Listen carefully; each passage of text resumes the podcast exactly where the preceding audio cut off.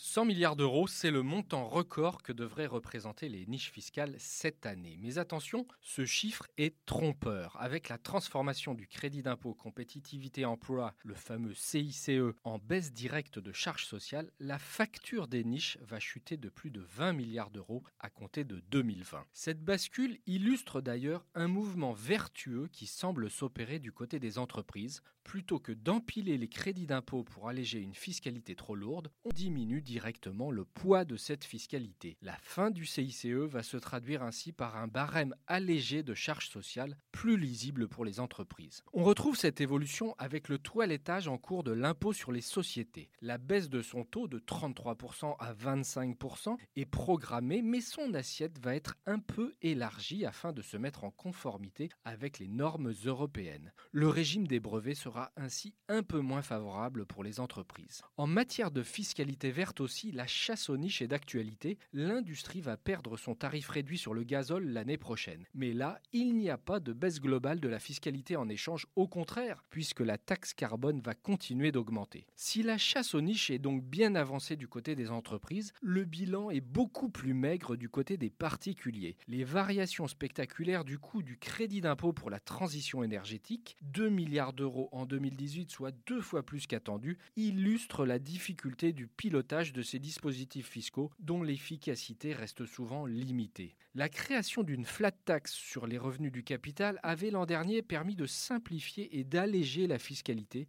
mais depuis un an, 17 dépenses fiscales ont été créées pour 9 seulement qui ont été supprimées, reconnaît-on à Bercy. La chasse aux niches n'est pas près de s'achever.